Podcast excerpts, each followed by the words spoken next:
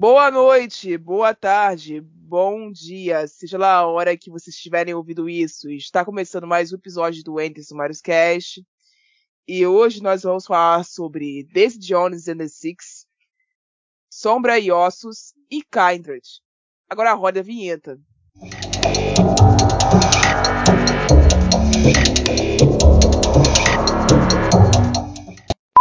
Esse podcast faz parte da iniciativa O Podcast é Delas. Saiba mais em opodcastedelas.com.br.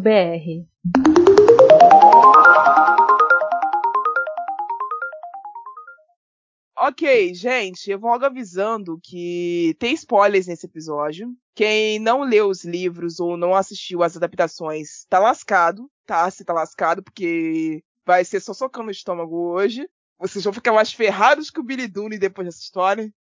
E quem não pegou a, a referência, sinto, sinto muito. Ai, gente. Assim, eu vou avisando que eu não li os livros citados aqui ainda. Então, as opiniões que eu vou dar hoje sobre essa série são opiniões de alguém que assistiu friamente cada uma delas. Eu só tenho um exemplar de Kindred aqui em casa, mas eu não comecei a ler ainda. Então, se vocês quiserem, eu posso voltar em outra hora e falar sobre eles isolado, numa digna comparação de fidelidade da, da adaptação. Mas para isso, eu vou precisar que a, terceira, que a, segunda temporada da série seja confirmada e vou precisar ler o livro todo. Porque ficou muita coisa mal explicada ali no final, mas eu guardei Kaides pro segundo bloco. Vamos começar pela ordem que eu fiz no roteiro e vamos falar de Daisy Jones and the Six, que até o presente momento, na minha concepção, é uma ótima série de drama.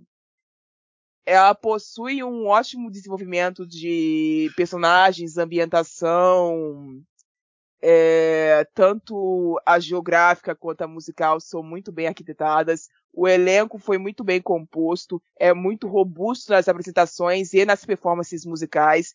Essa série conseguiu fazer um negócio comigo que eu achava que era impossível, que é conseguir achar o Sam Cleffin bonito, sabe? Porque na minha cabeça, durante anos, ele foi só mais um branco genérico. Nessa série, a versão dele de Bridune mais velho é um dos brancos mais bonitos que eu já vi. Então, assim, palmas para quem fez a maquiagem. A minha mãe tem a mesma opinião que você.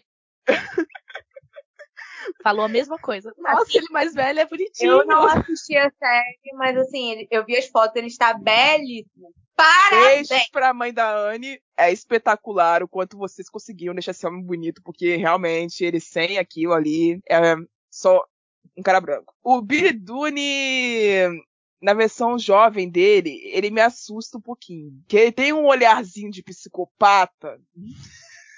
E toda vez que eu olho para ele, eu lembro do cara do Yu. Nossa. E eu fico pensando, Compara... gente, e eu fico pensando, gente, não deixem uma faca perto desse homem, que ele vai fazer um estrago. A versão a jovem dele. Muito agradável, visualmente. É, a versão, a versão jovem dele durante os três primeiros, os quatro primeiros, desculpa, episódios, me dava esse medo. Me dava esse medo de que se alguém botasse uma faca perto dele, ia sair lanhando todo mundo, porque me parecia que ele tava a um, um fio de nylon de virar um serial killer. Mas a série não era sobre esse tema, então eu falei assim: é, não vai acontecer. Se ele matar alguém aqui, ele vai matar a si mesmo. E acabou que ele não matou a si mesmo também. E eu fiquei muito feliz com isso, porque ele é um personagem muito bom. Eu realmente estou apaixonada por ele, no sentido da formação do personagem, o desenvolvimento dele que ele teve na série entre esses oito episódios que eu assisti até agora é, é delicioso de assistir a evolução dele, todos os passos, desde quando ele tá no fundo do poço até a ascensão dele e até as progressões e as recaídas dele. Então, assim, é um personagem incrível uma salva de palmas para quem tá dirigindo essa porra nessa série, porque tá fazendo um trabalho ótimo. Completamente. E, e uma salva de palmas pro Sam Cleffin, porque ele merece. É, a Simone, minha segunda personagem favorita dessa série, porque. Eu preciso dizer o porquê. Porque a Simone é a Simone. Não.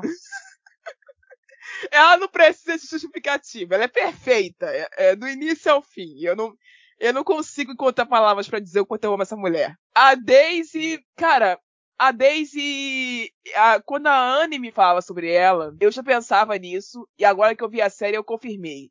Ela foi inspirada na Janis Joplin.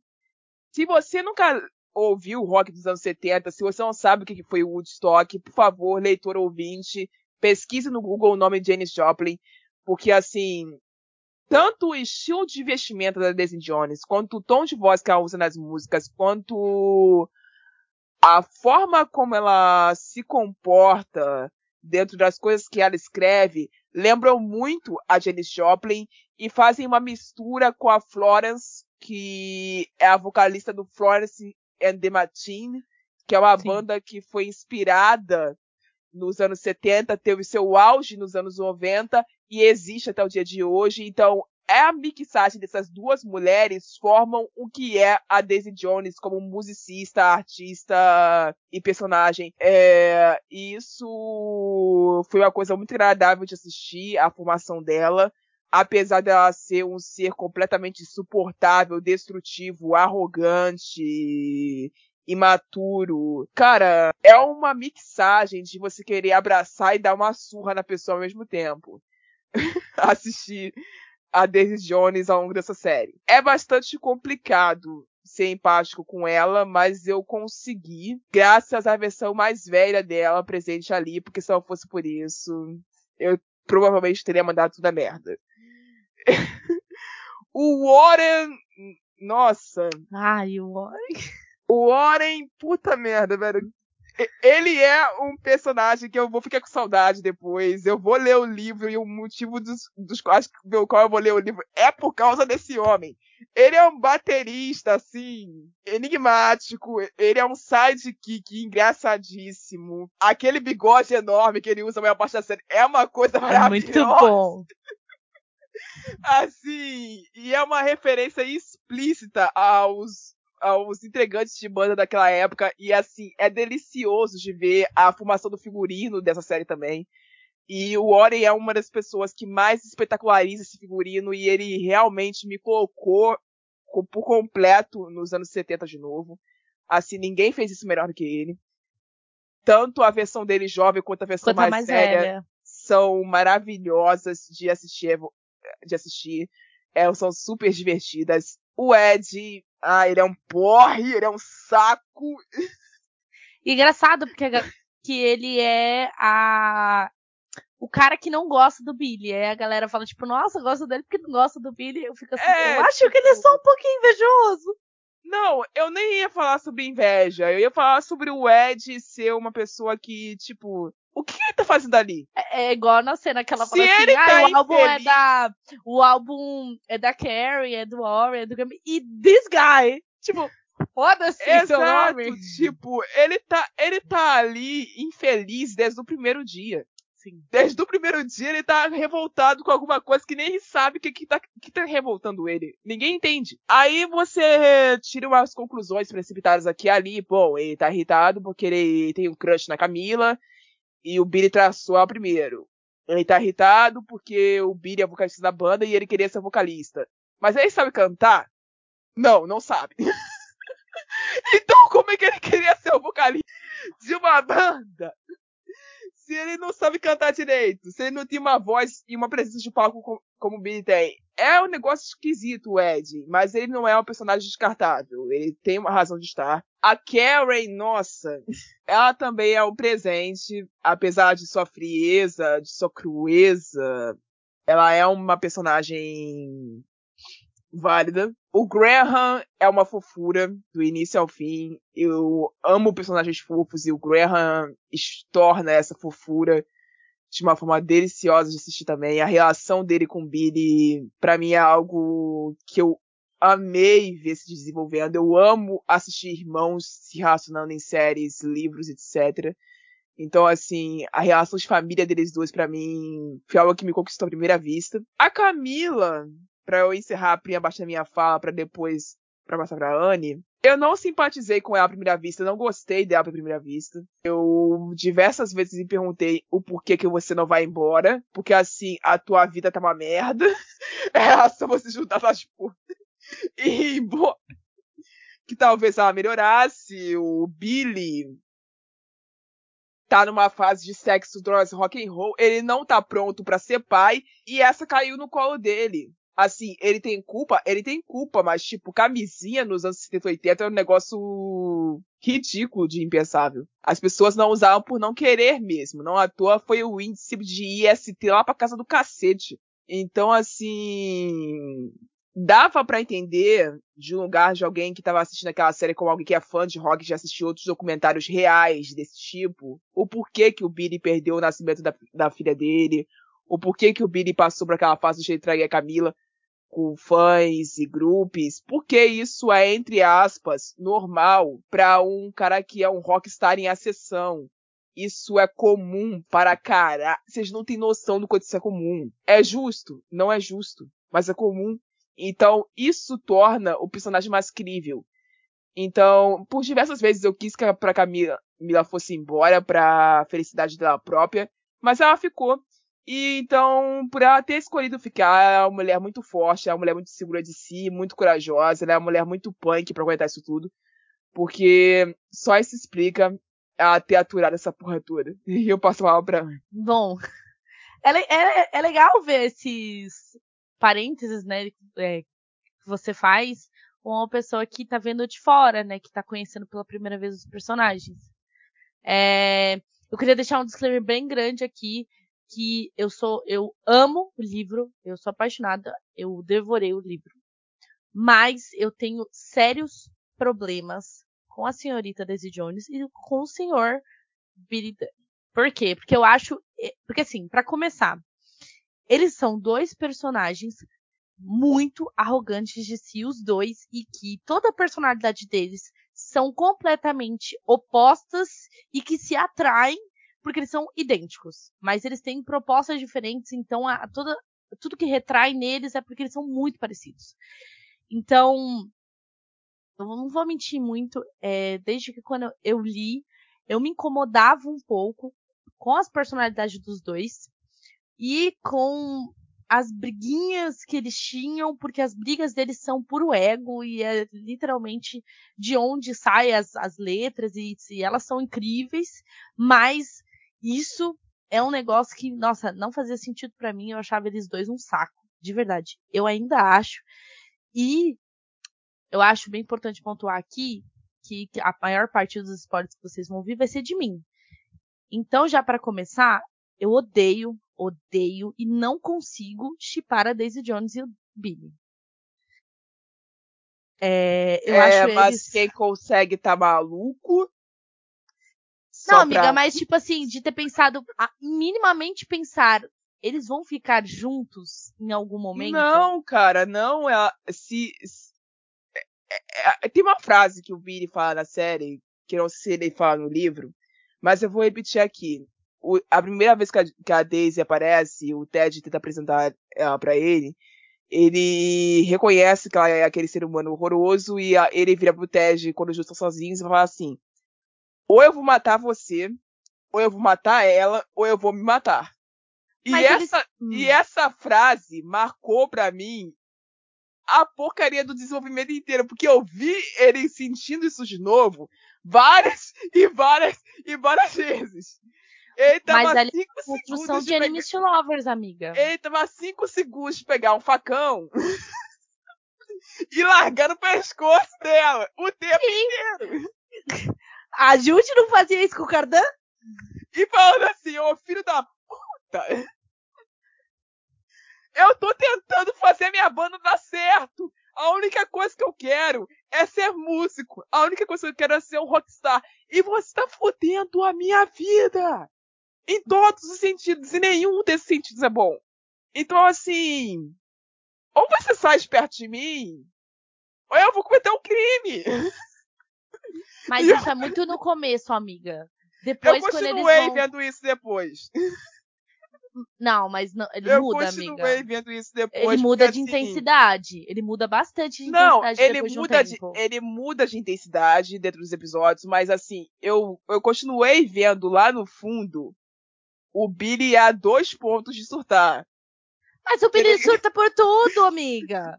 Não, ele o Billy é um chato. Mas por justiça.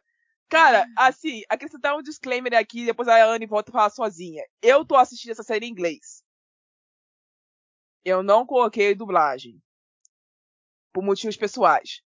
Então, assim, os diálogos em inglês, a formação e a narração em inglês batem diferente do que eles batem em português. Pra mim, parece tudo justificado. E como a personalidade do Billy para mim já é algo corriqueiro, porque eu conhecia a história de outros artistas do rock parecidos com ele, que vieram da mesma época que ele veria, para mim isso não é demérito como é pra Anne, tá? Por isso que vocês Mas não é um isso. demérito, amiga. Eu não vejo ele sendo chato. Não é um demérito. Eu não eu vejo. não gosto dessa personalidade. Eu acho chato porque eu não gosto desse tipo de personalidade, entendeu? Não Tá. é um demérito em si, mas eu acho ele um chato. Eu acho que ele surta por tudo. Até, até um- assim, eu entendo. Ele é um personagem muito complexo, gente. Ele não. Porque assim, a galera tende a achar que o Billy é um vilão. Não, de jeito nenhum. Então, mas a galera acha, amiga. Ele É- foi vilão de si mesmo durante um bom tempo, mas isso passou. Então, mas a galera tende a achar que o Billy é o vilão dessa história, entendeu? Porra nenhuma, É. ele é um anti-herói, cara. Ah, eu Se é não pra- acho nem que ele é anti-herói, amiga. Ele é um anti-herói. Se é pra você escolher o vilão dessa história, bota o Nick. O Nick é o vilão. Eu não o acho nem Nick é- anti-herói. O Nick realmente é um vilão. Eu sinto que o vilão de tudo é a época, é a fama, é as drogas, é isso é um vilão entre aspas. O Billy, ele é só um certa forma, personagem sim. muito complexo, então ele tem muitas camadas. Sim. Eu acho ele um saco às vezes, porque eu tô vendo de fora. E aí a gente tem uma percepção que às vezes parece um pouco como a banda tinha com eles. O Graham, ele é muito assim, tudo que o, o Billy fala, ele balança a cabeça e fala assim, senhor. A Carrie não fala nada porque, coitada. Mentira, gente. Não é desse jeito nessa personalidade. Que, olha, eu não sei se eu gostei tanto dessa personalidade que deram pra Karen no, na série. Que assim. é, a gente tem uma Karen antes da Daisy e uma Carrie depois da Daisy. Aí, então, tipo assim, parece que quando a Daisy entrou na banda, todo mundo, ai, nossa, porque realmente eu vou votar na. Vou abrir aqui minha opinião, sabe? E aí, sim, quando sim, sim, antes. foi mais isso sim. É, e aí, tipo, antes parece que todo mundo assim, ah, é verdade, Billy. É verdade, Billy.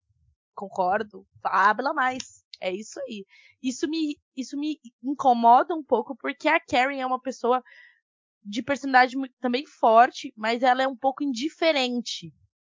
Até no livro ela é assim. Mas, é, quando vem a versão mais velha dela, ela vai contando as, a, perspectiva dela, e por mais que na hora ela não tivesse tido uma opinião ou uma atitude, na cabeça dela, ela tinha uma opinião formada sobre aquilo e ela falava, tipo, que o, o Billy o, era é muito não é é uma outra palavra.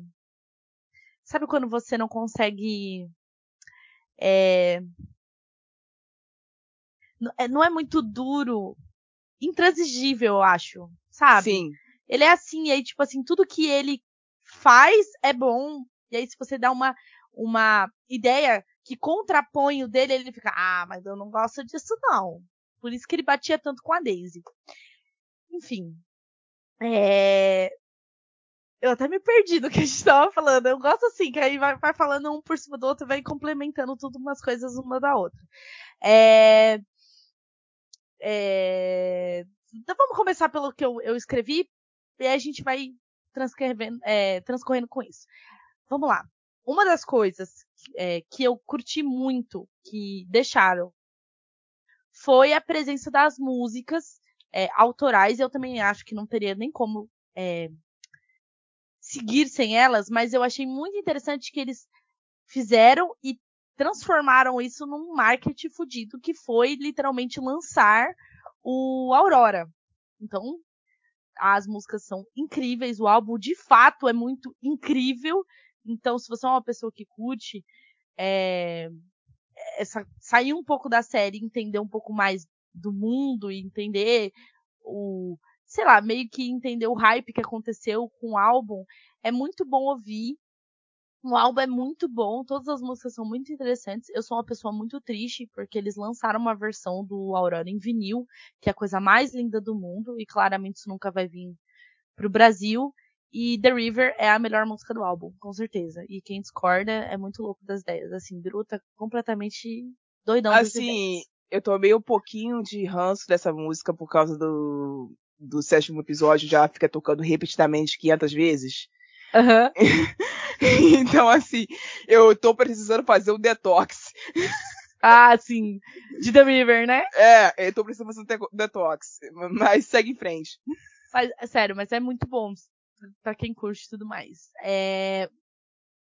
Eu fiz uns. É, eu falei, tava, tava falando pras meninas em, enquanto a gente tava assistindo que eu tava colocando coisinhas que me incomodaram em alguns episódios que.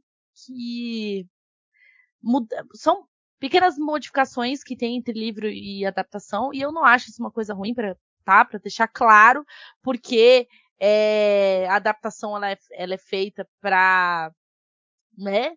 Não dá para copiar e colar o livro numa adaptação. Então eu acho que às vezes adaptar é a melhor forma de você construir uma história. Então para mim não acho que a série é ruim, mas é isso que me fez ficar tipo, hum, porque eu li o livro. Tá. Primeiro de tudo, gente, a Camila. A Camila é uma das únicas personagens de Daisy Jones que eu tenho afetividade, tá? Então a Camila é uma das únicas personagens que eu consigo ter essa conexão de falar, ah, eu amo a Camila e tudo mais. E enfim. O que acontece? Eu achei que eles deram é, uma profundidade na Camila que não tem no livro, que é até interessante, mas que, como pessoa que leu, eu fiquei meio assim, gente, mas assim, o que, que tá acontecendo aqui, entendeu? Por exemplo, o encontro dela com o Billy da primeira vez que é na, na lavanderia, que na verdade não é desse jeito, ele conhece ela é, enquanto ela, ela tá trabalhando, e ela era garçonete, entendeu? E aí meio que parece que eles dão uma trocada nessa, nisso, colocando a Daisy sendo garçonete lá pra, pra conseguiu dinheiro para viver com a Simone. Tudo. E definitivamente, gente, pelo amor de Deus, a Camila e o Ed sendo melhores amigos de infância. O que, que foi aquilo? Eu, olha, eu entendo o motivo por trás de você querer colocar depois que a Camila meio que até uma galera dá, sai, dá a entender. Meio que, que o cacete, ela... eles transaram. Então, amiga, isso no livro Meu não existe. Que o Eles são próximos, então você fica assim, ué, Entendeu tá assim, mas, mas, tipo, o episódio... Foi o 8? 6. Foi. 6. não, não, foi no 6 que aconteceu a coisa, mas no 8 veio a confirmação, porque no 6 fica só aparecendo o que aconteceu. No 8 veio a confirmação. Então, assim, no episódio 8 fica explícito o que aconteceu. Pode ser que isso não exista no livro, mas na série é descarado o que aconteceu. Nossa, então, eu assim, achei nada a ver. É descarado o que aconteceu na série. Então, assim. E ela fala assim, pô, eu tô feliz que aconteceu, mas nunca mais vai acontecer de novo. E ele fica puto. E você. e naquela hora eu pensei, cara, o Billy vendo isso. Ainda bem que não tava perto pra escutar, porque, tipo, a, a, a, condição que ele ia entrar em colapso e ele não ia entender nada. É, então, sei lá, é, porque isso não, não existe na série, entendeu? É, eu acho que em dar. No livro, é, no livro. Na série, quando eles dão isso a entender, aí eu. Aí começa. Quando você vai atrás de comentário, fica. Ai, mas a Camila não é santinha. Pelo amor de Deus, da gente. Vocês querem que a mulher seja uma tonta? Não. Pelo né? amor de Deus. Entendeu? O cara traiu ela de cabo a rabo, com uma fila de garotas, e aí, tipo assim, só porque ela deu uma vez, ela é, ela é horrível, olha, que, que mãe desnaturada, sabe? Pelo amor de Deus.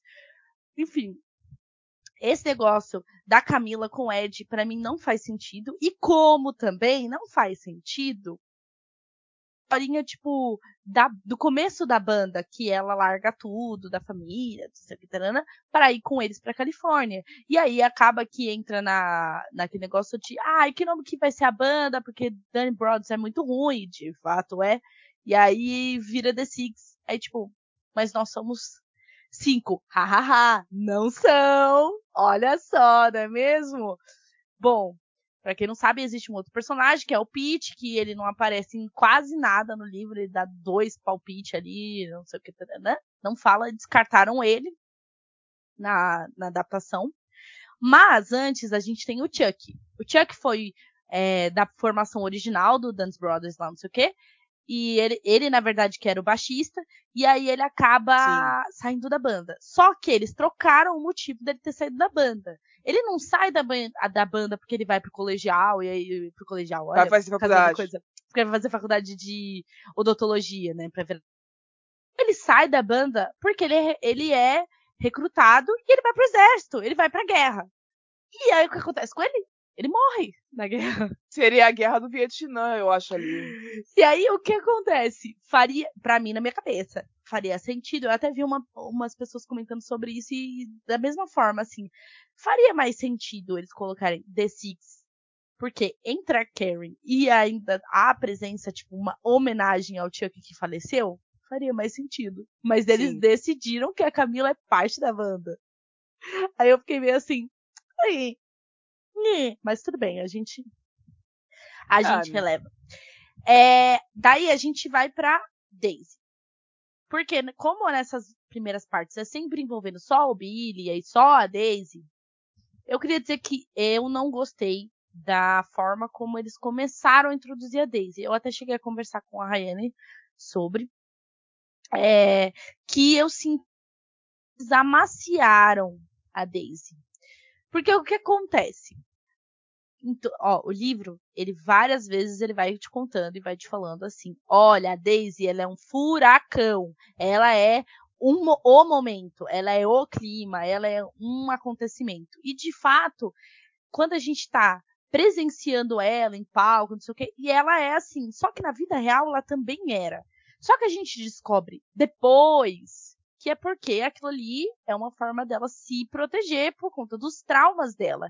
E aí, na minha concepção, até estou é, falando desse jeito porque estou complementando as coisas que a Rayane, que é uma pessoa que veio de fora, até falou comigo. Para mim, eles amaciam ela ali no meio, vira ela meio muito mocinha, ai, que garota é, Dream Girl, sabe? Não sei o que. Ai. Porque eles, eles escancaram os problemas dela muito rápido, entendeu? Então eu sinto que se tornar o furacão momentos depois, e principalmente quando a gente chega o encontro com o Billy, e aí vem o embate que eles têm em Honeycomb, entendeu? Que aí ela fala assim, olha, modifiquei tua música. E aí o cara surta, porque, enfim, Billy é um surtado, tá, gente? Aí... Ah, cara, assim, fosse o cara, eu no lugar dele também ia surtar. Ah, Mas... amiga, eu sei. É... Mas depois eu explico como é que isso funciona. É, mas o negócio é o seguinte, gente. A Daisy, agora indo para esse lugar de passado, ela começa na série como uma criança. A primeira cena dela da série é uma criança que é maltratada pela mãe. A mãe, segundo que eu entendi, é uma artista, foi uma cantora que estava no auge nos anos 50, vamos botar assim. E a Daisy era criança e a Daisy já era apaixonada por música, gostava muito de cantar, mas a mãe reprimia a voz dela, reprimia o talento dela e inclusive acabava com a autoestima dela. Então ela saiu da Margaret, que é o nome de batismo, que é o nome como ela foi concebida, Isso, né? etc. E entrou no espírito da Daisy Jones, se tornando alguém mais para conseguir se proteger dos traumas que ela formalizou. Como é uma série de 10 episódios ao todo, as coisas precisam acontecer muito rápido. É uma temporada só para falar de um livro que tem umas 400 páginas, não é isso? É. Então, para você botar isso no audiovisual, você tem que enxugar muita coisa. E a forma como eles encontraram para fazer isso foi aquela. Eu achei justo. Pode ser que pareça acelerado demais para quem leu o livro e pegou aquela riqueza de detalhes de uma vez só na sua cara. Mas para quem tá vindo do audiovisual, é justo. Para quem vai acompanhar o audiovisual e depois pegar o livro, é mais justo ainda, porque você consegue ter uma ideia real do que com que você está lidando. Não é uma série que vai deixar perdida igual Shadow and Bone. Eu vou chegar lá daqui a pouco. Mas passo pra. Não, amiga, eu concordo, mas é, aqui eu acho que a minha crítica vai pela construção de cenas, pela construção do roteiro, de forma de você apresentar o personagem. Eu acho que, assim, eu tô no episódio 6, eu não terminei de assistir, galera, então, assim. É, só que ali, no episódio 6, a gente já começa a ver os traumas da, da Daisy se, se escancarando. E assim, para mim, na minha cabeça, faria mais sentido modificar como acontecem os fatos.